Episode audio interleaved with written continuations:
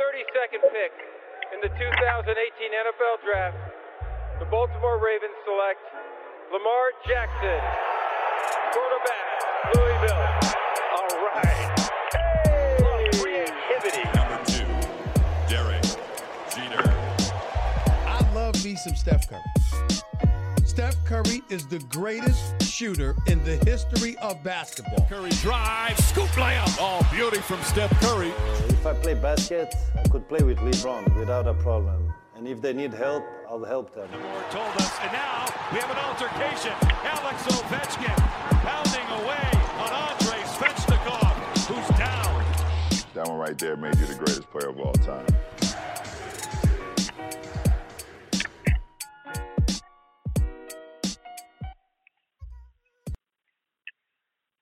Bonjour, bonsoir à tous. Hype est de retour et euh, la famille Hype aussi. On a passé euh, quelques semaines à vous débriefer The Last Dance, euh, le docu sur la dernière saison de Michael Jordan et des Chicago Bulls, hein, l'équipe entière. Euh, C'était super intéressant. Merci d'avoir participé. D'ailleurs, on a échangé sur les réseaux sociaux avec vous. C'était cool. On retourne sur euh, notre série euh, des décennies, les décades. 70 c'est fait, 80 c'est fait. Attaquons-nous à la décade 90 en NHL. On accueille pour euh, ce thème-là Romain Delbello, toujours à Los Angeles. Salut Romain. Salut Sylvain, salut à tous. Pour euh, la MLB, elle fait son retour et on est content de l'avoir avec nous. C'est Marion. Salut Marion. Euh, salut Sylvain, salut tout le monde, ravi d'être avec vous de nouveau. Eh ben, ravi, euh, ravi de, de te retrouver, Marion. Ça faisait, ça faisait un, un petit bout de temps. Euh, il nous accompagne maintenant depuis euh, quelques semaines. Euh, Olivier euh, Rival, toujours l'auteur de L'Amérique et le sport, de- disponible tout- dans tous les bons libraires, pardon, Amazon euh, et, et la Slack. Salut Olivier. Bonsoir à tous. Et pour finir, on n'aura pas de NBA d'ailleurs, hein, je le préciserai pourquoi après. Pour finir, j'accueille Antoine, la MLS, culture soccer, toujours bien renseigné, toujours au fait de, de l'actualité, même si là on va parler un petit peu d'histoire. Salut Antoine. Bonsoir Sylvain et bonsoir à tous. Toujours euh, très content de parler un peu de ballon rond euh, dans, le, dans le pays du- euh, des autres sports américains. Oui, bah, ça compte pour nous. hein. On imagine que ça compte pour toi, mais ça compte aussi pour nous, Antoine. T'inquiète pas. Pour préciser, on a fait, on a fait pas mal de sollicitations à nos amis de, de la NBA et du basket en général, donc on les laisse un petit peu se reposer et on les retrouvera bien sûr pour d'autres podcasts très, très, très vite. Ils sont fragiles, hein, ils sont fragiles hein, la NBA quand même. hein. Ils font, ils deux Eh, ils sont fatigués. Hein. Tu sais, quand euh, tu les touches un peu, l'arbitre siffle faute, donc Eh euh, oui, c'est comme bien ça. sûr. Bien C'est- bien une philosophie. Il faudra en reparler avec eux. D'ailleurs, Ah, c'est pas des Euh, hockeyeurs, hein, c'est sûr. Hein. C'est plus Non, la NBA des années 90. Et non, non, non, non, c'est- ça change. Ça change, ça change. Écoutez, euh, bah, puisque tout le monde est chaud là, je vous sens, je vous sens très très bien. Euh, partons sur le, le, le sommaire. On, on a, on a donc euh, quatre ligues avec nous et, quatre représentants euh, de ces ligues. Euh, je vous propose de faire le contexte chaque époque, chaque sport. On va revenir aussi sur sur les franchises qui ont qui ont fait parler d'elles dans les années 90. Euh, les, les franchise players aussi, hein, parce qu'il y a, il y a quand même beaucoup de choses à dire euh, dans, dans, dans toutes ces ligues, euh, notamment notamment euh, en NHL. hein, je pense à Mario Lemieux, là, ça me vient comme ça. Euh, donc on fera un petit peu le Bien point, on s'arrêtera aussi sur les personnalités et les performances pour resituer un petit peu tout ça. Euh, et puis et puis on aura aussi des belles histoires à vous raconter parce que il y en a il y en a pas mal. Voilà, le sommaire étant posé, euh, je vous propose de commencer et on y va direct avec la NHL.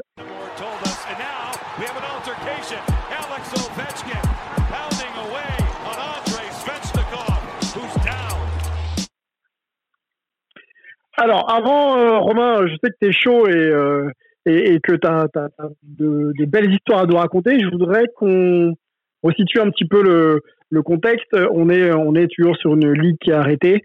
Euh, Qu'est-ce qui se dit dans les couloirs de la ligue en ce moment? Est-ce que tu as des infos sur le fait qu'il y ait éventuellement une saison qui pourrait reprendre ou alors on se dirige vers euh, une annulation ou, euh, ou, euh, ou un report éventuel encore? Bah, Il y a une vraie volonté du côté de la NHL quand même de finir la saison parce que bah, dans les sports américains, les saisons sont longues. On est sur des, des saisons régulières à 80 matchs et là, la NHL s'est arrêtée au bout de environ 70 matchs pour chaque équipe. Donc, ce serait dommage d'annuler une saison euh, sur laquelle tu as, joué euh, quasiment 80% de tes matchs. Donc la volonté, c'est de reprendre. Après, pas évidemment sous n'importe quelle condition. pour l'instant, ils aimeraient bien que mi-mai, les joueurs puissent retourner à l'entraînement, puissent faire un, gros mois d'entraînement, parce que tu peux pas demander évidemment aux joueurs de retourner faire des matchs sur la glace avec l'intensité de que, que, ça implique sans s'être remis en forme physiquement. Ça serait évidemment trop risqué. Donc ils aimeraient, dans l'idéal, que dans quelques semaines, ils puissent retourner à l'entraînement, finir, euh, enfin reprendre et finir la saison fin juin, début juillet, pour ensuite faire la, les playoffs et euh, éventuellement, dans le meilleur des cas, jouer la Stanley Cup fin septembre, qui sera assez incroyable. Hein. D'habitude, c'est au mois de mai-juin, mais bon, évidemment, tout est chamboulé en ce moment. Mhm. Euh, si les conditions sont remplies, et puis euh, évidemment ensuite reprendre la saison suivante en décembre. Donc ça décale tout le calendrier, mais pour l'instant la volonté c'est quand même de, de, finir cette saison. Il y a eu une idée de faire un petit tournoi à 24, euh, mais pour l'instant, c'est l'idée est en train un petit peu de disparaître. Bref, tout ça, comme tout le monde, hein, comme tous les sports, ça dépend aussi des, des décisions sanitaires qui seront prises. Hein. Il n'y a pas encore de décision vraiment euh, sportive à prendre tant qu'il n'y a pas les, choses clarifiées au niveau sanitaire. D'accord, donc là, là, justement, les, conditions sanitaires euh, restent euh, la priorité de la ligue et, et s'il y a des garanties, on peut, on pourra éventuellement revoir des matchs dans des conditions peut-être différentes, mais revoir des matchs, des matchs de NHL, quoi. C'est ça. C'est la volonté, c'est la volonté, mais c'est pas gagné. Hein. Bon, et eh ben, on va rester attentif. Euh, on aimerait nous aussi que ça, ça reprenne, mais après, voilà, les conditions. Et, ah oui, ça commence à manquer là. Ouais, pour tout le monde, ça doit être dur là. Hein. Chacun dans son dans son domaine. c'est un peu chaud. C'est un peu chaud. C'est un peu frustrant. Ouais. Ok, ben écoute, plongeons profitons-en du coup pour plonger un petit peu euh, dans la décade 80-90. Euh, je te propose peut-être euh, déjà, Romain, pour resituer à, nos auditeurs, voilà, de, faire un petit panorama, redresser un petit peu le contexte des années 90. On sait que, on sait que Pittsburgh, les Penguins de Pittsburgh sont encore l'équipe un petit peu dominante et ils volent un petit peu la vedette aux Oilers notamment. Ouais, c'est un peu la, phase de transition. On avait parlé il y a quelques semaines des années 80 qui étaient les années surtout des, Oilers. il y avait eu des Islanders, mais il y avait les Oilers de, Gretzky et Messier qui avaient pris le pouvoir avec quatre coupes Stanley. Et c'est vrai que là, on, début des années 90, on est dans la passation de pouvoir avec les, les Penguins. Les années 90 en NHL, c'est des années euh, magnifiques. Hein. Il y avait, il y avait, enfin, c'est peut-être la meilleure époque. Euh, il y avait des joueurs incroyables, quoi. Il y avait, il y avait toujours Gretzky, bien sûr. Il y avait le mieux dont on va parler. Ouais. Il arrivait un peu avant, mais là, il est au top. Il y avait les, les, les, il y a, Robert Jagger qui débarque, qui on savait pas qu'il allait jouer jusqu'à 45 ans, que 25 ans mhm. après il jouerait encore. Euh, Sakic, Forsberg, Fedorov, Hull, enfin c'est des années absolument incroyables. D'ailleurs, c'est des années où on a, vous êtes un peu jeune peut-être vous, mais où le, les jeux de hockey ont, sur les consoles ont vraiment euh, explosé parce que même si les gens ne suivaient pas vraiment le hockey, c'était sympa à jouer et c'est comme ça qu'on a appris à connaître toutes les stars, quoi. Donc, euh, c'est des années 90, c'est exceptionnel. Moi, je me, je me considère encore un peu jeune, en tout cas dans, dans, dans, dans mon esprit. Et je me souviens effectivement sur, euh, sur une console euh, euh, japonaise, hein, pour pas citer la marque, euh, qui, euh, qui, ouais, qui, qui m'avait fait, faire passer des heures et des heures sur un jeu eh de hockey où, où, on pouvait à la fin se castagner avec les gars, quoi. ah ouais, non, mais le hockey, c'est sûr, a, a, a, beaucoup été aidé par les jeux vidéo parce que c'est beaucoup plus facile de retranscrire la glisse que courir ou d'autres sports. Et c'est vrai que les années 90 permettaient en plus, avec toutes ces stars, de, de vendre facilement le produit. Mario Lemieux, d'ailleurs, on va en parler, a, eu son jeu à, son nom, quoi, dans, dans les années 90, qui est quand même la, reconnaissance suprême. Hein. Ultime, c'est clair.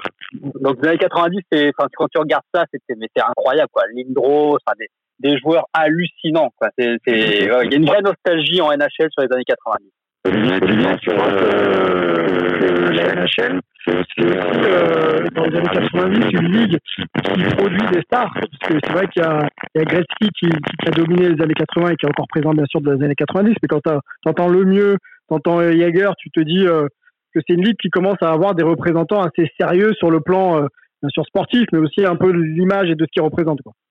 Oui, oui, là c'est le, sport, enfin décolle vraiment. D'ailleurs, il y a de plus en plus de franchises. Euh, on va en parler. Il y a aussi l'arrivée des Européens et en particulier des Russes, qui évidemment ne pouvaient pas quitter l'URSS à l'époque. Euh, et certains ont dû euh, quitter de manière illégale le pays pour pouvoir jouer en NHL. Aujourd'hui, ça paraît incroyable, mais c'est quasiment de l'espionnage. Donc, euh, effectivement, il, y a, il s'est passé des choses dans les années 90 euh, qui font que la NHL a, a, a passé, ouais, c'est un virage, un tournant, a passé un cap. Ok, ok, ok. Euh, si vous voulez réagir, Antoine, Olivier, euh, Marion, sur euh, ce que ce qu'on raconte avec avec Romain, n'hésitez pas. Hein. N'hésitez pas. allons peut-être, Romain, du coup, directement sur Détroit et les Russes. On sait que ça a été une forte affiliation dans les années 90. Moi, j'aimerais savoir pourquoi. Pourquoi Détroit et pourquoi Détroit et pas forcément un autre, une autre terre d'accueil, quoi? Écoute, c'est, sont pas les premiers, les Red Wings, à avoir fait venir des, des joueurs de Russie. Les premiers, ce sont les, les Devils, notamment avec Fetisov, qui, est un joueur euh, charismatique, un personnage assez incroyable. Euh, Mogilny également, qui lui, comme je vous disais, est passé carrément illégalement. Hein. Il a laissé à trahison. Hein. Il, est, il, est parti du CSKA Moscou, c'est l'équipe de l'armée rouge. Donc lui, il a trahi son pays. Hein. Il n'a pas pu revenir au pays avant des années. Euh, donc c'était plutôt New Jersey, Buffalo qui avait amené ces Russes. Mais l'idée de créer vraiment une équipe autour d'une ossature russe, c'est les Red Wings qui l'ont eu avec Scotty Bowman. C'est vrai que du coup, ça, euh, en fin des années 90, ça a débouché sur deux coupes Stanley en 97 et en 98. Ils ont, ils ont gagné mhm. deux d'affilée, en créant notamment euh, la, Russian Five, donc la ligne des, cinq Russes, avec cinq Russes sur la même ligne. beaucoup, hein. incroyable. Bah, oui, beaucoup, 100%, 100%, quoi. Voilà, ils avaient créé une ligne 100% russe avec euh, Fetisov et Konstantinov à la, à la, à la défense et Kozlov, Larionov, Fedorov, avec les noms comme ça, tu vois, ça fait très, euh, très cliché.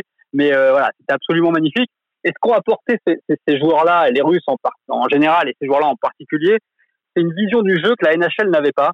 C'est-à-dire que la NHL à l'époque, c'était super. Hein. Il y avait des, des, bons joueurs techniques, mais l'idée c'était quand même où je balance au fond et je vais aller travailler récupérer le palais, ou alors si j'ai des bons joueurs, bah, les joueurs font la différence, ils dribblent le mieux, voilà, ce genre de joueurs, et, et on fonce droit devant. Les joueurs russes, eux, ils ont amené un petit peu le, le balai, c'est-à-dire que les Russes, c'était la passe. Parfois, ils faisaient 10 passes avant de rentrer dans la zone de l'adversaire, ce qui était impensable pour les Nord-Américains. Eux, il fallait absolument très vite aller dans la zone de l'adversaire. Les Russes, eux, ils faisaient leur, leur passe, ils arrivaient à la ligne bleue et ben repassaient derrière pour faire un petit tour. Construction, quoi. Construction. Voilà, construction. Et ça, c'était nouveau pour les Américains. Évidemment, ça, ça a changé le, la donne. Euh, Romain, Mario a une question pour toi concernant les Mighty Ducks et la création des Mighty Ducks. Oui, Vas-y Marion. Si elle nous entend. Et si elle nous entend pas, on va peut-être. Euh, Est-ce que vous m'entendez? Ah, je, là, je t'entends. Ah. Vas-y, vas-y. Oui, pardon, excusez-moi. Euh, oui, parce que pour moi, la NHL, euh, c'est la création des Mighty Ducks. C'était pile l'époque où j'ai découvert ça.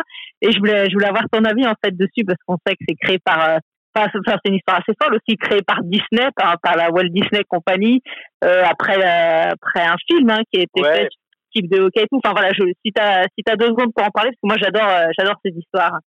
Bah écoute, c'est vrai que les Ducks, c'est drôle. Alors moi, moi en étant fan des Kings, attention là, je, je parle du, du rival hein, des, des, Kings, hein, parce qu'il n'y a qu'une équipe à Los Angeles, c'est les Kings, hein, c'est pas les Ducks, hein, c'est la manière dont c'est vu. Mais c'est vrai que les, les, les Mighty Ducks, c'est très marrant, c'est c'est tiré, donc c'est Disney qui s'est un petit peu euh, amusé euh, en se faisant un peu d'argent à créer une franchise. Euh, suivant un film donc qui était euh, qui était, euh, avec Emilio Estevez où il y a eu deux ou trois les petits champions et c'est vrai qu'ils ont créé cette franchise à Anaheim où il y a Disneyland ça n'est pas un hasard avec ce, ce nom les, les, les Dogs puissants les Mighty Ducks avec ce logo que tout le monde connaît le canard là euh, et la et la crosse euh, voilà l'idée c'était effectivement de d'avoir de, de, un visage sur la sur la NHL pour pour Disney euh, de profiter de, l'attrait euh, et du décollage du hockey pour euh, pour faire une, une, bonne pub, voilà, pour attirer des, des jeux des jeunes. Est-ce qu'il n'y avait pas euh, ça, Romain ça a marché hein. Est-ce qu'il n'y avait pas cette euh, idée, derrière la tête de, tu vois, de rendre un peu le spectacle, le sport un peu plus familial? On sait, on sait ce qu'apporte. Disney dans, dans l'idée de, voilà, de réunir les, de réunir les familles. Est-ce qu'il n'y avait pas de ça un petit peu? Si, si, bien sûr. Puis en plus, hockey avait cette image aussi de sport rugueux, là toujours un peu, mais de sport euh, pour les parents un petit peu euh, difficile pour leurs enfants. Donc là, il y avait euh, avec Disney qui cautionnait entre guillemets le sport, ça, ça a permis à tout le monde d'en profiter. Et puis c'est vrai que c'était assez euh, voilà, c'est assez divertissant. Le logo était sympa, ça donnait envie. Il y avait des joueurs incroyables, Paul Carreya, Timou l'année. Donc euh, c'était c'était vraiment quelque chose de, qui changeait. Et le gros paradoxe, c'est que Disney s'est retiré des Mighty Ducks en 2000, que je dise pas de bêtises, 2006, quelque chose comme ça. Euh, donc les Mighty Ducks sont devenus les Ducks, hein, ça n'existe plus les Mighty Ducks Marion. Hein, je suis désolé. Oui, hein, oui, oui. Non, je sais. Alors que tu changes ta, ta, couette de ta couette de lit, hein, que tu la changes. Euh... Ben, pour le maillot, il faut quelqu'un m'offre le maillot. le maillot des Mighty Ducks acheté à Disneyland Paris Ah, euh, voilà. avec une quinzaine d'années, mais le basic. Bah, euh, Et ben, on est en plein dedans, c'est magnifique. Alors, sache quand même que cette année, ils ont joué avec l'ancien maillot, avec l'ancien logo, hein, évidemment, parce que euh, tous les fans redemandaient et étaient un petit peu en, en manque, en nostalgie, donc ils ont rejoué avec ce logo. Mais le paradoxe, c'est que l'année où, où Disney s'est retiré des, des Mighty Ducks, et bien les Ducks, nouvellement euh, nommés, ont gagné la Coupe Stanley. Donc c'est quand même dommage pour, euh, pour Disney de ne pas avoir complètement profité de, de cette victoire. Ouais, Ça fait, ça fait un peu mal. Antoine, je sais que tu avais une question aussi euh, pour, euh, pour Romain. Oui, c'est sur l'afflux de, des joueurs russes. Alors, les années 90, c'est vraiment fin de la guerre froide, etc. Mais est-ce qu'il Ouais. y a des fans qui ont peut-être mal réagi au fait qu'il y avait d'un coup une ossature complètement russe dans leur équipe Et est-ce que, même au sein même de la NHL et, et des fans d'autres franchises, on voit ça un petit peu comme euh, des- au détriment des joueurs américains et peut-être euh, du coup d'un mauvais œil? Écoute, c'est un petit peu loin pour se rappeler tout ça. Je pense qu'il y a eu des, des réticences parce que bah, tu avais effectivement, c'était juste après la guerre froide, donc on peut pas dire que les Russes étaient vraiment euh, rôdeurs de sainteté. En même temps, ils ont contribué justement à changer l'image euh, parce que euh, ils ont apporté quelque chose au jeu. C'était beau ce qu'ils faisaient en plus, donc euh, il n'y avait pas de raison de pas les aimer. Ils ont fait gagner Détroit, donc effectivement, euh, du côté des, des Red Wings, c'est devenu absolument euh, symbolique et ce sont venus des, des idoles. Après, il y avait une ligne complètement russe, mais l'avantage hockey, c'est qu'on joue sur plusieurs lignes, donc voilà, ils, ils prenaient la place de certains joueurs, mais c'était pas non plus, euh, voilà, il y avait encore de la place pour les autres.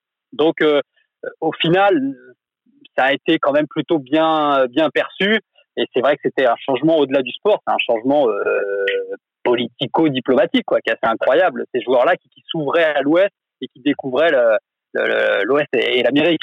Je pense, que la, la critique était plus euh, par rapport à leur style de jeu euh, au départ, parce qu'ils ont, on leur a pas mal reproché d'être un petit peu des divas, de, de jouer Ouais, à la balle, C'est voilà. ça.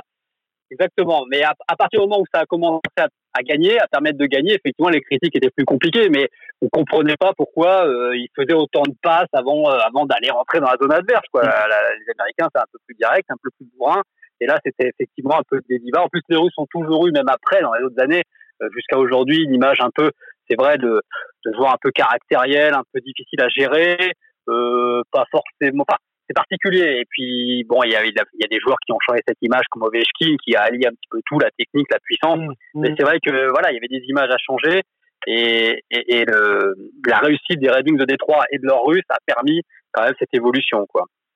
Et du coup, Romain, ça a changé un peu la- l'approche du jeu euh, euh, en NHL. Du coup, les équipes ont essayé d'évoluer un peu vers, de, vers une dimension un peu plus collective, un peu plus tactique et un peu plus aboutie.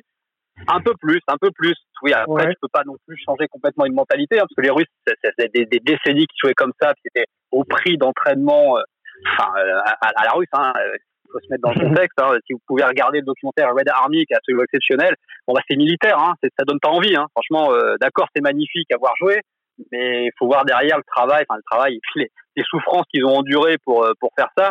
Euh, donc ça demande quand même énormément de pratique et les Américains pouvaient pas se mettre à ce jeu-là. Par contre, ils ont apprécié effectivement l'apport. Puis ça a permis aussi à voilà d'autres joueurs européens de, de Ouais. venir. Forcément, ça, ça a diversifié le jeu. Après, il y a eu aussi un drame parce qu'ils ont gagné donc en 97 les Red Wings et, et quelques jours après ce, ce sacre, il y avait une fête euh, pour célébrer donc le titre et, et à la fin de la fête, ils ont loué des limousines pour rentrer, euh, bah, pour que les joueurs rentrent chez eux, pour éviter de rentrer dans des mauvaises conditions, on va dire. Malheureusement, l'un des l'un des pilotes, l'un des chauffeurs de la limousine était euh, était euh, alcoolisé. Il y a eu un grave accident et donc Konstantinov, l'un des cinq joueurs, l'un des défenseurs de cette ligne de, des Russes, bah, a été et le master de l'équipe d'ailleurs a été euh, handicapé complètement, euh, donc fauteuil roulant, des, des lésions irréversibles au, au cerveau notamment. Et donc l'année d'après, en 98, clairement les Red Wings ont, ont fait le doublé pour Konstantinov. Il y a des images incroyables de lui bah, en fauteuil roulant lors de la victoire en 98 sur la glace où les joueurs lui amènent la, la Coupe Stanley. Enfin, c'est c'est- une émotion absolument incroyable et ça a participé aussi à, cet élan de voilà de, sympathie aussi pour les, les Russes et pour les, les Red Wings. Bon, pour, pour être complet sur les Red Wings, on spoil un peu, mais ils ont pris donc le titre en 97-98, en 2002 et en 2008. Oui, oui, il y, a- bah, y a toute une continuité. Hein. C'est il y a- c'est presque une, ouais, il y, a- il y a une dynastie Red Wings sur euh, sur une très longue période, c'est clair. Une très bonne période. Allons Romain, euh, si tu le veux bien, sur Pittsburgh et, euh, et mon ami Mario Lemieux. Eh oui, Euh, c'est lui, moi, qui m'a qui m'a qui m'a fait m'asseoir devant devant les matchs de NHL, hein, clairement. bien sûr. Euh, Ma- Mario Lemieux, j'ai j'ai- j'ai aimé euh, son body language et sa manière d'être toujours sûr. efficace sur la glace. Allons allons là-dessus. Bah oui, bah, on parle de Détroit qui a gagné en 97-98, mais au début des années 90, c'est vraiment les, effectivement les Penguins qui, qui sont là avec deux coupes Stanley en 91 et 92. Et Mhm. Jaromir Jagr, le petit jeune qui débarque, et puis évidemment Mario Lemieux, qui est un joueur emblématique. Gretzky, c'était le Great One, on en a parlé il y a, il y a quelques semaines. Mario Ouais. Lemieux, c'est le magnifique. Ça parle quand même, ça donne envie. Hein. C'est vrai qu'il était magnifique. Hein. Tu tu vois, je Ouais. cherchais le terme tout à l'heure. Il y a cette Ah, il euh, était cette, beau. ah, cette grâce, Ah, on peut le dire. Il était beau physiquement, il est, il est beau, il faisait 1m94, il était beau sur la glace malgré ce, ce physique euh, incroyable. Et c'est le, seul, si on veut, qui vient dans le débat pour concurrencer Gretzky. On a, on a, on a dit tellement de belles choses sur Gretzky il y a quelques semaines, et il y a de quoi, parce que ses, ses statistiques sont affolantes, mais le seul qui peut venir sur le terrain du débat concurrencer Gretzky, c'est le mieux, euh, parce que finalement, le regret que tout le monde a sur le mieux, c'est que sa carrière a été euh, entachée par trop de blessures et que voilà, s'il avait pu jouer autant que Gretzky, et peut-être qu'il aurait battu des- les records de Gretzky. C'est ça qui est incroyable. Euh, Marion peut-être ou Antoine euh, ou, ou même Olivier, Gre- euh, enfin le mieux pardon, ça vous suggère quelque chose ou- C'était euh, c'était une, une, une vraie rivalité quand même au, au début de sa carrière quand, quand le mieux est arrivé par rapport à Gretzky qui était encore là. Il y avait euh, il y avait euh, il y avait cette course au, au point. C'était encore l'époque où la NHL euh, on avait des scores assez extraordinaires et euh, et, et notamment parce que Mario euh, faisait moins d'assistance, mais, mais du point de vue but, il était, il était euh, toujours en concurrence directe avec Gretzky. Il y avait, il y a eu des saisons comme ça assez incroyables où, où, où ils n'arrêtaient pas euh, de, de, de, se concurrencer pour gagner ce titre de, de meilleur buteur de la ligue. C'était, c'était très spectaculaire à l'époque. Après, on n'a pas, on n'a pas le meilleur Gretzky à cette, euh, cette période-là aussi. Hein, quand il est Ah, euh, à Los Ah, Angeles, est peu- Oui, et ben, il, il lutte, il lutte dans une équipe qui est, qui est en grande difficulté. hein. On a parlé de ce transfert il y a quelques semaines, donc effectivement, il n'est pas dans les meilleures conditions pour co- concurrencer euh, le mieux. Mais enfin, euh, bon, ça reste quand même. euh, C'est, c'est, c'est Ronaldo Messi, hein, voilà. C'est, euh, on est, est clairement dans ce, dans ce genre de comparaison. Mais pour te dire, on parle des années 90, mais pour te dire que le mieux a terminé la décennie 80 de manière incroyable, puisque le 31 décembre 89, donc tu, tu me pardonneras d'avoir un jour d'avance sur les- la décennie 90, le mieux euh, voilà, joue contre New Jersey avec les Penguins. Victoire 8 à 6 euh, de Pittsburgh. 8 points pour Mario Lemieux. Donc Ah ouais. il est sur tous les buts, euh, dont 5 buts. Il marque 5 buts de 5 manières différentes. Ça n'a jamais été réalisé. Donc il a marqué à égalité numérique. Il a marqué en infériorité numérique, en supériorité numérique. Il a marqué sur un tir de pénalité et il a marqué sur un but en cage vide. Voilà, c'est absolument exceptionnel et des quintuplés, il en a refait d'autres. D'ailleurs, il en a refait quelques années plus tard contre Gretzky quand Gretzky jouait à Saint-Louis. Donc voilà, on est vraiment sur un joueur exceptionnel euh, qui euh, qui a une moyenne de points sur toute sa carrière de 1,88 euh, par match, qui est énorme. Gretzky Ouais. est à 1,92, donc pas si loin, mais en ayant joué beaucoup plus de matchs, donc c'est quand même plus dur. Sauf que si euh, le mieux euh, ne, ne revient pas dans, en des années 2000 parce qu'il a fait un petit break dans, dans, dans sa carrière, une, une fausse retraite, s'il ne revient pas dans les années 2000, il a une moyenne de points supérieure à Gretzky. Hein. Euh, il, il est revenu, il était plus vieux, donc il a marqué moins de points, mais sur la première partie de sa carrière, il a une moyenne de points supérieure à Gretzky. Ça montre à quel point c'était un joueur absolument exceptionnel, quoi. Le magnifique Mario. Romain, je sais que c'est compliqué, mais moi j'ai quand même envie d'aller là-dessus. On a fait euh, les débriefs de The Last Dance en, essayant un petit peu de situer les, les meilleurs joueurs de, de, de, leur décennie, en partant donc de Jordan, en, en allant même avant avec Magic Johnson, Larry Bird, euh, LeBron James, Kobe Bryant. Si on devait euh, positionner le mieux avec le recul qu'on a aujourd'hui, quand on voit les Mike David, les, les Dreisaitl, on parle de Gretzky, euh, où, où est-ce qu'on peut situer le mieux dans, dans toute cette hiérarchie? J'en oublie beaucoup, hein, bien sûr, mais où est-ce qu'on le situe aujourd'hui? C'est très dur, mais puisqu'on dit depuis tout à l'heure que c'est le seul à venir dans le débat euh, de, sur Gretzky, meilleur joueur de l'histoire, t'es obligé de le situer, de le situer dans le top 3 de l'histoire de la NHL. Enfin, à un moment, il faut remettre les choses dans leur contexte. Hein. Euh, enfin, c'est, c'est, c'est, c'est- en plus, c'est un joueur. Enfin, c'est incroyable. Il a traversé des choses incroyables. Il a eu un cancer, donc il a arrêté sa carrière à plusieurs moments. Il est quand même revenu d'un cancer. Il a été arrêté deux mois pour faire de, donc de, la radiothérapie. Le jour où il revient, bah, il, il, marque un but ou deux, enfin je sais plus. Il a eu des problèmes de dos toute sa carrière. Il faut savoir que la, la finale, la Coupe Stanley 92, je crois, euh, il, il, euh, il manque un match parce qu'il a trop mal au dos il ne peut pas se baisser. C'est l'assistant, c'est le coach assistant qui doit lui faire ses lacets entre les, les tiers-temps, lui enlever ses patins, lui remettre parce qu'il ne peut pas se baisser. Ben, il joue quand même les matchs et puis il marque, des, il marque des buts quand même malgré tout pour un joueur qui ne peut pas se baisser. Donc c'était une force de la nature, c'est un joueur incroyable euh, qui est passé à travers plein de choses. Donc dans l'histoire de la NHL, tu es obligé de le mettre extrêmement haut. quoi. C'est c'est obligé. Alors, top 3. Ouais, top 3, mais après, toujours pareil. Alors, tu dis Gretzky, oui. Après, bah, il y a Crosby, il y a McDavid qui viendra peut-être se faire une place. Il y a Gordie Howe qui était vraiment encore avant, euh, difficile de juger. C'est des années 50, 60, 70. Mais Notre ami aussi des Capitals de Washington aussi. Euh, bah, il y a Ovechkin éventuellement, mais Ovechkin il est plus buteur, donc il sera pas dans le top 5 des meilleurs joueurs de l'histoire de la NHL. Ce sera le buteur, mais sur le l'impact dans le jeu, il, il, peut pas, il peut pas concurrencer des joueurs comme euh, comme euh, Crosby, le mieux Gretzky. Enfin, même s'il peut y avoir un débat, hein, mais je pense pas qu'il peut rentrer dans, dans, dans ce dans ce, ce genre de considération. Euh, Jagger évidemment aussi peut rentrer dans le, top 5 des meilleurs de l'histoire. Mais bon, le mieux, le mieux est dans la discussion tout le temps, quoi. C'est, c'est obligé, c'est extraordinaire ce, ce qu'a fait le mieux. Puis en plus, il y a une histoire sur le mieux, c'est que il a sauvé aussi la franchise des Penguins, qu'il est devenu propriétaire alors que la franchise allait sûrement faire faillite il a accepté de devenir propriétaire en sacrifiant euh, les salaires qui ne lui avaient pas été versés en tant que joueur. Donc il a dit d'accord, vous ne me payez pas mes salaires, mais je deviens propriétaire. Il a sauvé la, franchise. Il a euh, réussi, il a eu un peu de chance à avoir Crosby euh, à la draft. D'ailleurs, qu'il a recueilli chez lui. Hein. Crosby a habité chez le mieux pendant un an ou deux lors, lors des premières saisons pour s'acclimater. et puis il a joué un petit peu avec Crosby lors de son retour. Ils ont joué une saison ensemble. Et puis en tant que propriétaire, il a gagné trois coupes Stanley supplémentaires. Donc tu veux, c'est l'image de Pittsburgh. Le, mieux, c'est les Penguins de Pittsburgh. C'est assez exceptionnel.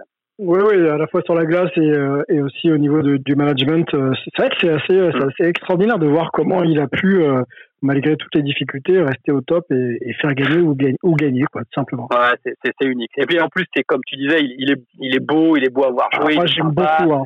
Voilà, il est classe, il n'y a jamais, il y a jamais un, un, geste de travers. En plus, pour nous, c'est sympa, français, il est québécois, il est francophone, donc imaginez que que si on croise Mario Lemieux dans la rue, on peut aller lui parler en français, quoi. C'est quand même, pour nous, c'est assez incroyable. Alors, on comprendra peut-être pas ce qu'il nous dit avec l'accent, mais, mais, mais, c'est exceptionnel de penser ça, quoi. Pour nous, c'est magnifique. Histoire, moi, j'écoutais pas mal de ses interviews et euh, Romain, allons sur euh, la la illégale de Max Orley. ah, une petite anecdote, effectivement, c'est dans les 90, il s'est passé plein de choses. Euh, alors, on, on, on, est en 93, juin 93, finale de la Coupe Stanley entre Montréal, un grand classique, euh, et les Kings de Los Angeles, de, de Wayne Gretzky, justement. Donc, les Kings qui, qui, qui n'ont jamais gagné la Coupe Stanley à cette époque-là, et qui ont, ont fait venir Gretzky. Ils mènent la série 1-0, on en est au deuxième match, ils mènent 2-1 à Montréal, il reste moins de deux minutes à jouer, et là, Montréal demande, enfin, lors d'un temps mort, va voir l'arbitre et demande à contrôler la, la crosse du défenseur des, Kings, Max Orley. Et en fait, on contrôle et on réalise que la crosse, elle a une courbure illégale. Alors, il faut voir les images, hein, c'est incroyable, les arbitres qui prennent la crosse, qui ont une sorte d'appareil pour mesurer, pour voir si c'est droit ou pas, enfin, en tout cas pas trop courbé. Effectivement, pénalité, euh, la, la crosse n'est pas régulière. Euh, Montréal en profite pour euh, marquer en power play, puis gagner en prolongation, donc ils égalisent un partout dans la série euh, de la finale. Et finalement, ils vont gagner les trois matchs suivants. Voilà, donc c'est, on dit que c'est le, l'appel, euh, la décision qui a changé la finale de la Coupe Stanley, qui a permis à Montréal de gagner sa 24e coupe et qui a empêché les Kings de gagner leur première Coupe Stanley à cette époque.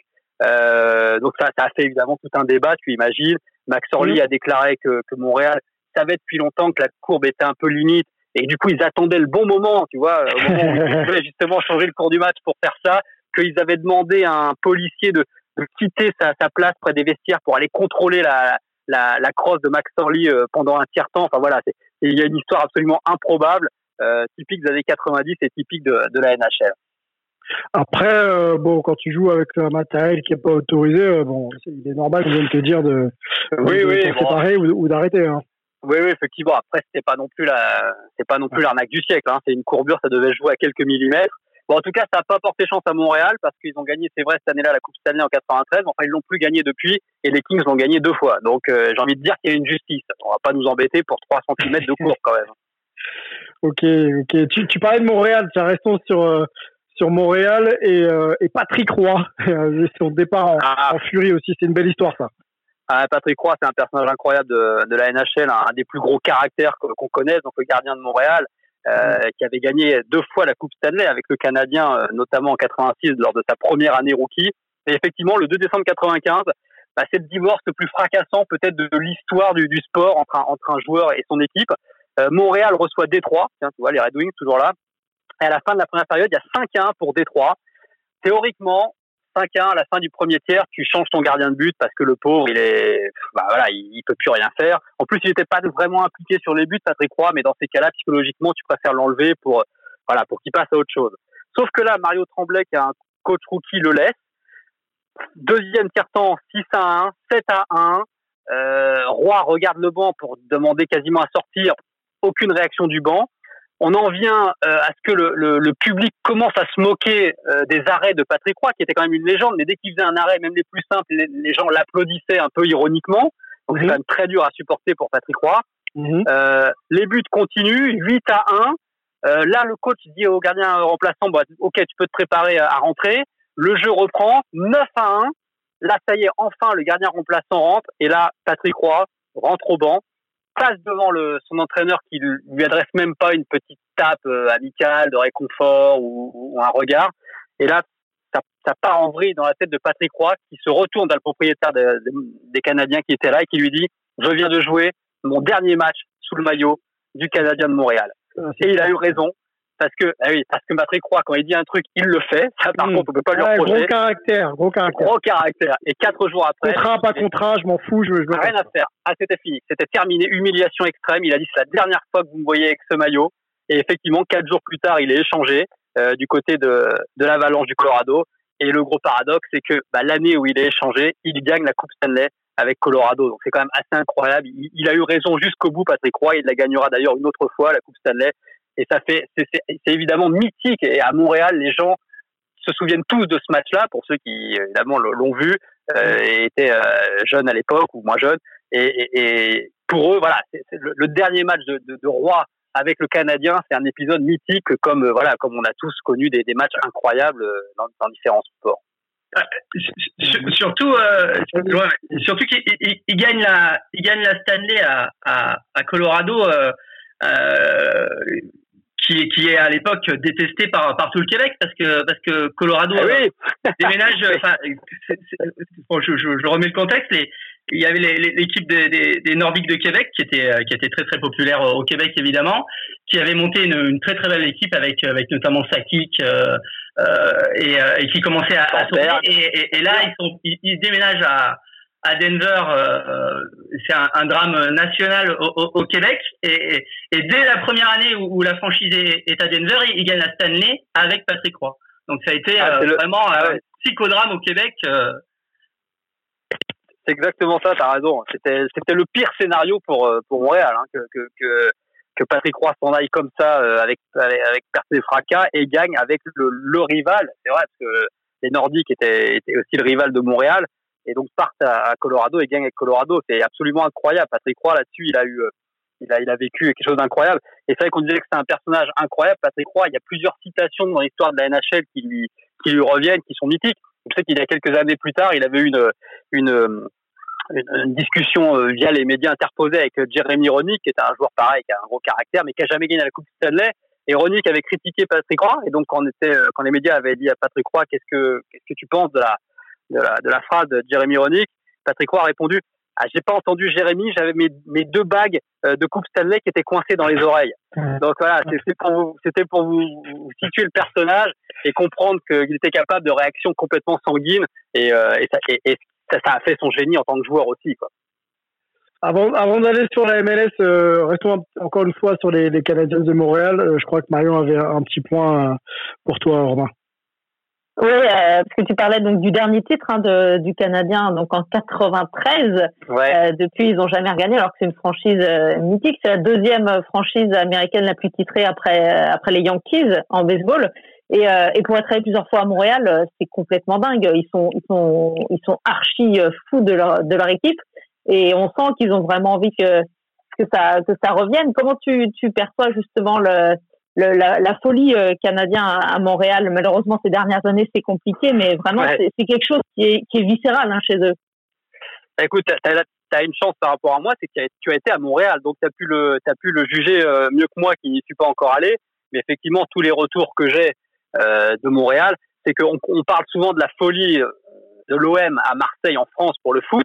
Il paraît que c'est rien à côté de, du Canadien de Montréal. Euh, les gens ne pensent qu'à ça. Évidemment pendant la saison régulière, parce qu'il y a un match tous les deux trois jours, donc tu as de quoi nourrir les médias et les gens. Mais même en, fin de saison, de, de juin, alors juin c'est quand les équipes vont jusqu'au bout. Donc Montréal c'est plutôt d'avril jusqu'à octobre. Ils arrivent quand même tous les jours à trouver de quoi parler sur le Canadien. Donc ils sont complètement euh, dingues de, de, de leurs Canadiens. Et effectivement, le fait de n'avoir plus gagné depuis 93, bah, il y a une frustration absolument incroyable pour une équipe qui avait gagné, qui a gagné 24 fois, qui n'avait jamais dépassé euh, 7 ans de, de, de, vide sans coupe. Donc imagine là depuis euh, 93, ils savent même plus ce que c'est de soulever la coupe. Donc il y a une énorme frustration, il y a un peu de dépit. Ils y croient de temps en temps parce que bah voilà, ils ont Carey Price dans les buts, donc ils se sont dit ça y est, on a on a le gardien pour gagner la coupe Stanley. Mais bon, finalement, ils sont pas allés au bout. Donc il y a une énorme frustration, un peu de fatalité euh, du côté de Montréal. Euh, le jour où ils auront enfin une équipe qui pourra prétendre au titre, je pense que là, on redécouvrira une vraie folie euh, à Montréal, c'est sûr. Est-ce que c'est aussi la, pas, pas, la fin, mais dire le, le, la NHL, enfin le Canada qui gagne en NHL finalement, puisqu'on attend aussi euh, les Maple Leafs et tout ça. Enfin, c'est, c'est vraiment le Canada. C'est à l'image. Ouais. Ouais, ouais t'as raison, c'est à l'image du, du, Canada en NHL. Bon, il y a que 7 franchises canadiennes hein, sur 31, donc ça en laisse pas beaucoup. Mais quand on regarde, c'est vrai que ces dernières années, t'en as quasiment aucune qui pouvait prétendre à la Coupe Stanley. La dernière, c'est Vancouver en 2011, qui va en finale, qui perd malheureusement chez elle le septième match de la finale contre Boston. Il y a eu des, il y a eu des, des incendies dans la rue, des bagarres, des échauffourées. Donc c'est pour dire la frustration des gens, c'est assez incroyable. Mais oui, t'as raison, c'est à l'image des, des, des franchises canadiennes qui ont plus de mal parce que déjà elles sont financièrement c'est plus compliqué pour elles les impôts sont sont, sont plus forts enfin le, le dollar canadien est, est, pas le même que le dollar américain donc il y a plein de choses qui font que euh, que c'est compliqué. Toronto a été dans le trou pendant très longtemps tu as raison. Là les Maple Leafs reviennent dans le coup avec des joueurs incroyables. Ça aurait pu être leur année là ça pourrait être leur année ou leurs années à venir. Finalement s'il y a une équipe canadienne qui a une chance de gagner la Coupe Stanley prochainement, effectivement, ça serait plus Toronto que, que Montréal, c'est clair. Marion, est-ce que Romain a répondu à ta, à ta question? C'était parfait. Et, et, je lui souhaite de vite découvrir Montréal. Mais oui, mais oui. il, il, c'est une jolie ville, il paraît, puis effectivement, cette ambiance. Christophe Baluette, le gardien français qui a joué là-bas, racontait que c'est effectivement être, être joueur du Canadien de Montréal, c'est une expérience absolument unique. Donc, euh, ouais. voilà, je crois qu'on a un champion du monde et un champion d'Europe de foot avec l'équipe de France qui, qui, qui serait le, le coach de, eh, eh oui, de Montréal. De la MLS, bah oui, de la MLS, bien sûr, ouais. Ah ouais de eh ben, sans transition, passons tout de suite à la MLS. If I play basket, I could play with LeBron without a problem. And if they need help, I'll help them. Antoine Toujours là, toujours là. Très, toujours là. Très, très intéressant pour parler un petit peu de la MLS. Yes, et bah allons-y. Écoute, on t'a laissé la semaine dernière avec une espèce de sport qui se jouait en salle en 6 contre 6 pour un pays comme les États-Unis, c'est ça fait un peu euh, un peu tâche. Euh, comment tu peux nous vendre et nous expliquer aujourd'hui la, la, transition euh, du foot indoor vers le foot outdoor, puisqu'on sait que il y a des velléités de relancer donc la plus, plus la, plus la NASL devait y arriver, mais la MLS. Explique-nous un petit peu comment ça revient un petit peu dans les esprits et dans la culture du sport US. Euh, bah, la dernière fois, je vous avais dit qu'en héritage un petit peu de cette euh, Major Indo Soccer League, le plus grand héritage finalement, c'était le fait qu'ils avaient poussé pour l'organisation de la Coupe du Monde euh, de football, mais outdoor cette fois. Et finalement, c'est ça qui donnera un nouvel élan à la MLS, enfin, ou qui la fera naître en tout cas. Mais euh, de, à la base, en fait, ils devaient organiser, ils essayaient d'organiser la Coupe du Monde qui se déroulait en 86 et qui avait été finalement annulée, enfin qui avait dû changer euh, de pays, puisque la Colombie avait des problèmes euh, politiques, et les États-Unis avaient vraiment poussé pour essayer de, l'organiser. Avec le soutien de l'Indoor Soccer League, ça ne s'était pas fait, mais euh, ça a commencé à préparer en fait le dossier pour la Coupe du Monde 94, où ils obtiendront euh, l'organisation en 88. Et là, c'est vraiment grâce aux gens en fait qui étaient à l'époque dans l'Indoor Soccer League. Alors on l'a dit, elle a la MISL, elle a disparu parce qu'elle coûtait beaucoup trop cher. Donc il n'y avait aucune ligue euh, à ce moment-là qui était vraiment professionnalisée. Et les, les, plus, les meilleurs Américains, qui notamment avaient joué euh, la Coupe du Monde 90, avaient dû, euh, pour la plupart, s'expatrier en, en Europe. Ok, ok, ok. Donc on est un petit peu dans ce contexte-là avec euh, cette volonté quand même de, grâce à la Coupe du Monde, de, de, de, de, de pérenniser une ligue et de la développer sur le plan économique, hein, c'est ça hein? C'est ça. Bah, en fait, quand ils reçoivent l'organisation en 88, face au Maroc et au Brésil, ce qui est intéressant, c'est que la FIFA leur dit il en faut une avant le début de la Coupe du Monde. Donc euh, les, les débuts sont fixés pour 93.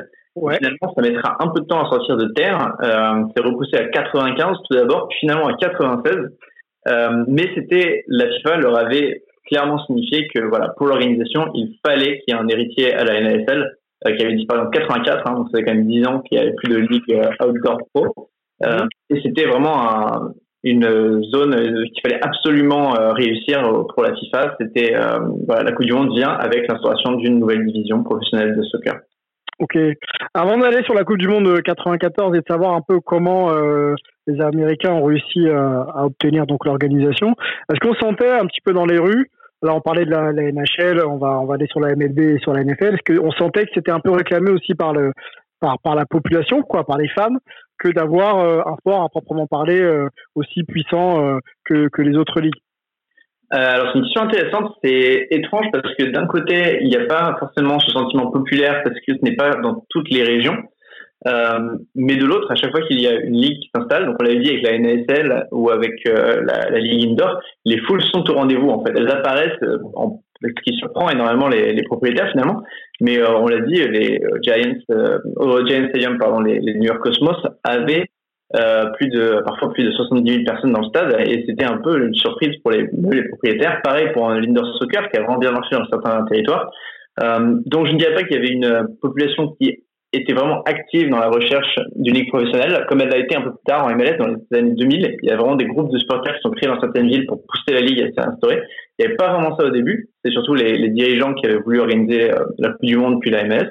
Mmh. Mais euh, il y a vraiment enfin, l'engouement, on sait, avec le nombre d'immigrés qu'il y avait aux États-Unis, euh, on savait que ça allait pouvoir marcher. Ok, alors Coupe du Monde 94, euh, moi c'est la première que j'ai pu regarder et, mmh. et dont j'ai quelques souvenirs. Euh, Bebeto, Romario euh, et Roberto Baggio notamment. comment elle a été obtenue cette Coupe du Monde 94 Explique-nous un petit peu. Et, et allons directement aussi, est-ce que c'est c'était une Coupe du Monde réussie? Est-ce qu'il y a eu du succès, etc. Euh, alors comme on l'avait dit, comme je l'ai dit un petit peu avant, ouais, elle est obtenue ouais. en 88 et c'est grâce notamment aux gens de la MISL euh, et puis les dirigeants euh, un petit peu derrière cette ligue d'indoor soccer qui essaient de relancer le soccer aux États-Unis. Ils l'obtiennent en 88 euh, et c'était grâce au fait qu'ils allaient pouvoir faire la, la, MLS après. Et puis comme je l'ai dit, c'est aussi le fait qu'ils avaient vraiment préparé leur dossier de base pour 86. Et donc huit ans plus tard, les installations sont toujours les mêmes. Euh, les, le marketing, tout l'aspect euh, commercial est aussi euh, bien bien créé parce qu'il avait été préparé pour 86 de toute manière. Donc mmh. il n'y a pas un travail énorme qui a à faire pour la Fédé américaine. Et euh, ça aurait été ça aurait été vraiment un succès puisqu'il y a aussi eu euh, entre temps en 84 les Jeux Olympiques aux États-Unis et euh, le tournoi soccer avait vraiment plu à la population. donc voilà, tous les ingrédients sont réunis. Et en 94, c'est un, un, succès, on peut le dire, au niveau marketing. C'est vraiment une Coupe du Monde où la FIFA réalise qu'elle peut se mettre dans d'autres territoires qui sont pas forcément des territoires qu'on penserait comme parfaits pour le foot, mais qui finalement marchent. Et puis ça a été ultra rentable. Les stades sont énormes. Euh, le plus petit c'est 57 000 spectateurs, le plus grand dépassait euh, les 90 000. C'est la compétition qui toujours aujourd'hui euh, a le record de spectateurs en tribune, 3,6 millions de personnes en tribune, alors que depuis la, il y a eu plus d'équipes en Coupe du Monde. Il y en avait 24 à l'époque, aujourd'hui il y en a 32, mais c'est toujours 14 qui possède ce record. Et puis même pour l'équipe américaine, c'est un succès euh, parce que notamment il gagne un match contre la Colombie, qui était une grosse grosse équipe, euh, 2-1 avec euh, un but camp d'Andrés Escobar qui restera assez connu puisqu'il se fera euh, tuer dans un quartier euh, de Bogota quelques semaines après, on pense à cause de, de, ce, de ce but justement, mais mmh. il en reste que l'équipe américaine avait fait un, un, énorme travail dans ce match et puis, ils sont battus en huitième de finale par le Brésil, qui seront les, les futurs champions 1-0. Mais c'est une équipe qui a de gros noms dedans, euh, Alexis Lalas notamment, euh, Kobe Jones, Eric Winalda, un tas de personnes qui reviendront pour la saison inaugurale de la MLS aux États-Unis. Ok, donc succès marketing, succès populaire et, euh, et relatif succès euh, sportif. Arrêtons-nous sur Kobe Jones, parce que préparant l'émission, on échangeait ensemble et, et le hasard fait que, que Romain Del Bello l'a interviewé pour le magazine SoFoot il y a quelques semaines. Oui, oui, l'interview paraîtra dans quelques semaines à l'occasion de ses 50 ans sur le site SoFoot. Et en fait, Kobe Jones, je, je joue souvent au foot avec lui ou contre lui. Et euh, voilà, il y a une, il y a une réunion de voilà de, de gens euh, dans le coin à LA. Alexis il, joue encore il est adorable. Euh... Ah ouais, il a, déjà il est adorable comme mec et puis il joue encore bien. Alors il a pris quelques quelques kilos, mais euh, il est marrant parce qu'il est on se souvient, il est pas grand, il est donc il est il est un peu trapu maintenant. Mais euh, non non, mais tu sens qu'il y a encore du ballon, hein, il n'y a pas de souci. Et puis il est il est très chambreur, il est très marrant. Et euh, c'est vrai que tu as raison par rapport à la Coupe du Monde 94, ça a été un succès incroyable. Et même eux, ils me racontaient, étaient étonnés de ce succès. Ils, ils pensaient pas que les gens allaient autant adhérer. Ils se souviennent, enfin vous direz tout dans l'interview, mais ils se souviennent de, des entraînements, ils partent à l'entraînement et ils comprennent pas pourquoi il y, a personne sur l'autoroute. Et en fait, ils se retournent et ils voient que la police euh, a bloqué la circulation pour leur permettre d'aller à l'entraînement. Imaginez euh, bloquer euh, l'autoroute à LA aux heures de pointe, hein, le boulot que c'est. Hein. Donc ils, se disent ah oui, il se passe quelque chose quand même là. Premier match pareil, ils n'imaginent pas non plus que ça va être la folie. Et les tribunes sont pleines, il y a 84 000 personnes, je crois des drapeaux américains partout. Et effectivement, il, il, passe le premier tour. Il se souvient du match contre le Brésil où il voit Bebeto et Romario qui rentrent sur la pelouse main dans la main. Enfin, voilà, il a des souvenirs incroyables et, ça a fait décoller euh, effectivement le, le foot euh, aux États-Unis. Mmh. Et puis, Vas-y, vas-y, vas-y. Juste sur Kobe Jones, ce qui est aussi intéressant avec lui, c'est que c'était un peu la première star euh, afro-américaine de, de, soccer et je pense qu'à Los Angeles notamment, il a pu vraiment insuffler une sorte de soif de soccer en, dans des populations qui n'étaient pas forcément attirées par le sport euh, au début. Est-ce que tu es d'accord avec ça, Marion euh, Kobe Jones, qu'est-ce que ça te laisse comme souvenir? Je crois que tu aimes ah, bien. Moi, ça fait. ah ouais, j'aime bien parce que c'est comme toi, Sylvain, c'est la première Coupe du Monde que, dont j'ai des souvenirs en fait, parce que 90, j'étais, j'étais un petit peu trop jeune. Et franchement, l'équipe américaine, euh, j'avais les yeux grands ouverts. Quoi. Là, là, il était génial. Et Kobe Jones, euh, voilà, j'étais euh, une, une ado de 13 ans. Kobe Jones, il était pas insensible d'une ado de 13 ans hein, avec ses belles euh, dreadlocks là. Donc, euh, donc Romain là, quand tu dis que tu joues au foot avec lui là, franchement, je, je m'incline, je m'incline eh et, et, tu, tu égalises. J'avais marqué un point avec ah Montréal, mais là tu égalises. Donc, je ne suis pas allé à Montréal, mais je joue avec Kobe Jones. Voilà, donc non, non, mais j'ai j'ai des super souvenirs. Je me rappelle des stades bondés et tout ça. Enfin, c'était c'était extra. Enfin, de, de l'extérieur, hein, devant la télé, cette Coupe du Monde, elle paraissait assez assez exceptionnel dans un pays qui voilà qui qui n'aimait enfin on, on pensait pas qu'il y avait qu'il y avait des amateurs de soccer aux États-Unis vu, vu, vu de, de France donc euh, donc j'en garde un super souvenir de cette Coupe du Monde. Marion, tu sais que si tu t'organises bien avec Romain, euh, il y a peut-être possibilité d'aller voir euh, Kobe Jones. Hein on va négocier ça en coulisses. On fait un trip à Montréal et on finit sur la côte ouest avec un foot avec Kobe Jones. Oh là là, parfait. Quand on pourra revoyager, bien sûr. Exactement. Oui, normal. Ouais, bien sûr. ok, continuons, continuons. Donc, du coup, le, le, succès, la populaire marketing et sportif de la Coupe du Monde, euh, donc, amène naturellement euh, la MLS à se créer en 96. C'est ça euh, C'est Donc, c'est en contrat avec la FIFA, mais voilà, c'est quand même fait. Alors ça reste, quand on parle aujourd'hui aux acteurs qui ont créé la MLS, ça reste quand même un, saut dans l'inconnu parce qu'on n'avait aucune idée de euh, si une ligue pouvait marcher, une ligue qui était basée aux États-Unis, euh, parce que la NASL avait, avait eu des succès, mais surtout euh, beaucoup de, de, ratés. Donc c'est vraiment un saut dans l'inconnu, malgré l'accueil de la Coupe du Monde 94. Et ils y sont allés, on va dire, on parlait beaucoup avec la NASL et puis l'Indoor Soccer League d'une américanisation pardon, du sport. Là, ils y sont allés à la moitié du chemin. C'est-à-dire qu'ils ont changé quelques règles, ils ont changé quelques petites choses pour s'adapter au public américain, mais ils ne sont mhm. pas allés complètement euh, dans, un, dans un délire euh, américain comme l'avait fait l'indoor soccer.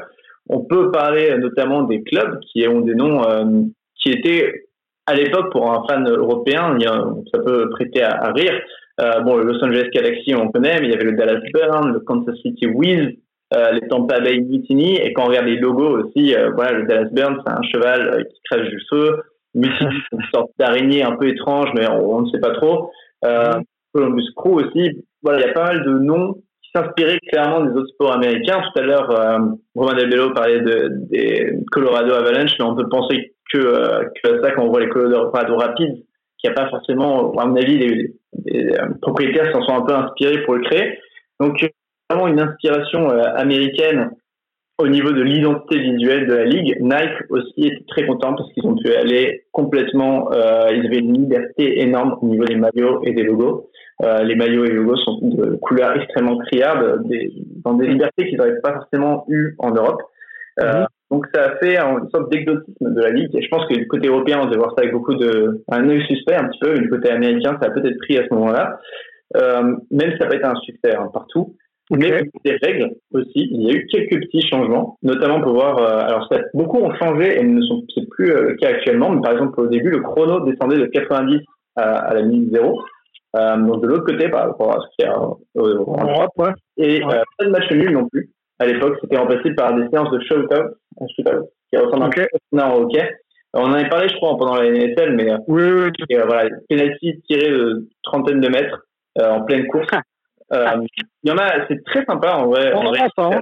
Et, et c'est hérité de la NHL. Hein, euh, oui, oui, c'est vrai, clairement inspiration ok. Ah, ils ont tout, tout pompé à la NHL, effectivement. ouais. et, euh, comment il s'appelle Johan Cruyff, euh, notamment, il en avait fait en NHL euh, quand il jouait à Los Angeles, et il a dit qu'il préférait bien plus cela à, ce qu'on a actuellement au penalty, parce que ça laisse beaucoup plus de chance aux gardiens, et puis il y a plus de techniques différentes, donc lui, il aimait beaucoup. Donc ça, c'est un joueur, on garde un bon souvenir de, cette règle. Mais on a échappé à d'autres règles parce que on a vu récemment dans les documents qui ont été euh, dévoilés par euh, par les anciens de la MLS qu'il y avait eu d'autres règles qui avaient été envisagées, notamment euh, des buts plus grands pour qu'il y ait plus de buts sur des matchs. Euh, on a aussi des touches au pied ou euh, des temps morts qui auraient pu être acceptés.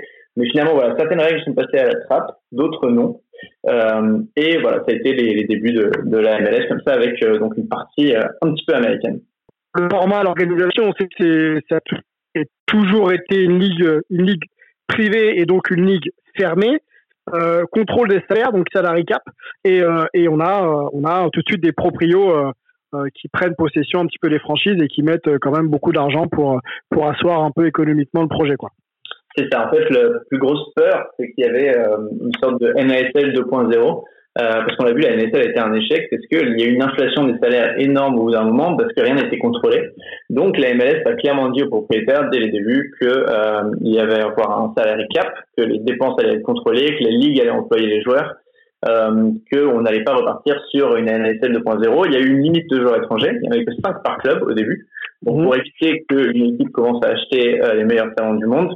Et ça a amené des propriétaires comme les frères Kraft, ceux qui sont des, des New England Patriots notamment, euh, les Hunt, la famille Hunt qui a, qui a vraiment un, un, rôle énorme dans le sport américain, mais qui a ouais. euh, beaucoup aidé euh, du côté de Dallas ou euh, Philippe Anschutz. Donc voilà, on a peu de propriétaires qui sont euh, pour la ligue et même euh, la ligue gère quelques franchises aussi, mais ce sont des propriétaires qui sont assez forts et qui sont là pour un développement long terme. Et je pense que ça a permis à la MLS de bien se développer dans les premières années. Euh, allons peut-être euh, sur le bilan, euh, le bilan et l'héritage, le bilan de cette première saison. Euh, on sait, on sait que c'est euh, que ça comptait énormément pour asseoir une crédibilité et, lancer un projet. Et, et aujourd'hui, est-ce que, est-ce que clairement le, le, fait que la MLS soit une ligue maintenant qui existe, on va dire, dans, dans l'environnement du sport, du sport américain, est-ce que c'est, c'est lié à la manière dont cette ligue s'est lancée en 95-96 alors, euh, juste avant le bilan, je veux juste parler des joueurs. Ouais, Il y en a juste euh, quelques-uns qui sont intéressants. En fait, la MLS a rapatrié tous les Américains qui jouent en Europe et qui voulaient bien revenir. John Hart, Alexis Dallas notamment.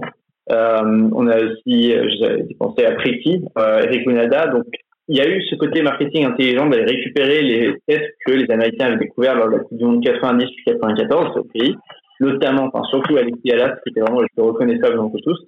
Euh, et quelques stars, on commence à voir, euh, alors c'est pas encore les joueurs désignés qu'on a aujourd'hui, mais ça y ressemble, notamment euh, Jorge Campos, qui est un, un gardien mexicain, mais surtout Carlos Valderrama, euh, qui était euh, plus tout jeune, mais qui a vraiment apporté un public euh, latino-américain côté Miami puis Tampa Bay.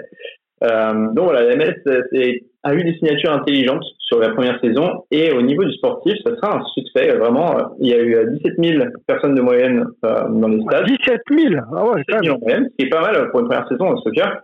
Mm. Euh, notamment 35 000 pour euh, la, la, finale entre DC United et les Galaxy et notamment plus de 60 000 personnes pour le premier match du LA Galaxy. Euh, et, qui marque le, et qui marque le premier but pour le LA Galaxy? Kobe Jones. Kobe Jones. Ah, le fameux Marion Le fameux Kobe. Kobe. le bien nommé. C'est clairement. Ouais, exactement. C'est pas pareil. Mais donc, ouais, c'est clairement un succès dans, dans, certains, certaines zones, surtout à Los Angeles. Ça le sera moins dans d'autres, comme euh, Tampa Bay, euh, qui a eu peu d'audience, mais euh, ça met vraiment un premier. Un, c'est une bonne saison pour débuter, et on verra après finalement de ces équipes. Il y en a quelques-unes qui n'ont toujours pas changé de nom, les Colorado Rapids, notamment le Crew, DC United, Galaxy.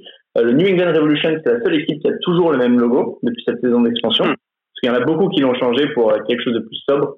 Euh, mais on a beaucoup d'équipes qui ont aussi changé de nom. Euh, je parlais de Dallas Burn, qui est devenu USC Dallas, le Kansas City Wiz, qui est devenu Wizard, finalement Sporting Kansas City. Euh, voilà, le Clash est devenu Earthquakes, les Metro Stars sont devenus Red Bulls. Et une seule de ces équipes euh, inaugurales euh, n'existe plus, c'est Tampa Bay Mutiny, comme je disais, qui a eu vraiment du mal à trouver une audience, pourtant dans une zone assez latino-américaine. Mais voilà, un héritage donc qui est toujours présent dans, le nom des, franchises. Ok, eh ben c'est plutôt complet. Merci, euh, merci Antoine. Euh, merci Romain. Je sais que vous êtes euh, pressé par le temps. Hein. Si si on n'a plus d'éléments à rajouter, je vous laisse je vous laisse y aller tranquillement. Ok, merci. C'est un plaisir. Merci. Ouais, merci à tous. Et à bientôt. à très vite. Portez-vous bien. Merci vous Merci. Salut. L'occasion pour nous d'échanger sur la MLS. C'est vrai qu'on a on a on n'a pas énormément d'espace euh, pour en parler. Donc, euh, on aime avoir Antoine avec nous. Si euh, on n'est pas complet, s'il y a des éléments que vous voulez rajouter ou des histoires que vous voulez qu'on vous raconte, n'hésitez pas à nous en faire part ici ou ailleurs, enfin sur les réseaux sociaux surtout. Et puis, on essaiera de, de mettre à chaque fois que possible des thèmes MLS, l'histoire, l'actu, une personnalité, ce que vous voulez. Et, Antoine se fera un plaisir de, de Antoine et toute l'équipe d'ailleurs, on se fera un plaisir de, de vous accompagner là-dessus. The rock, rock the cell. No, no doubt, B.I.G. The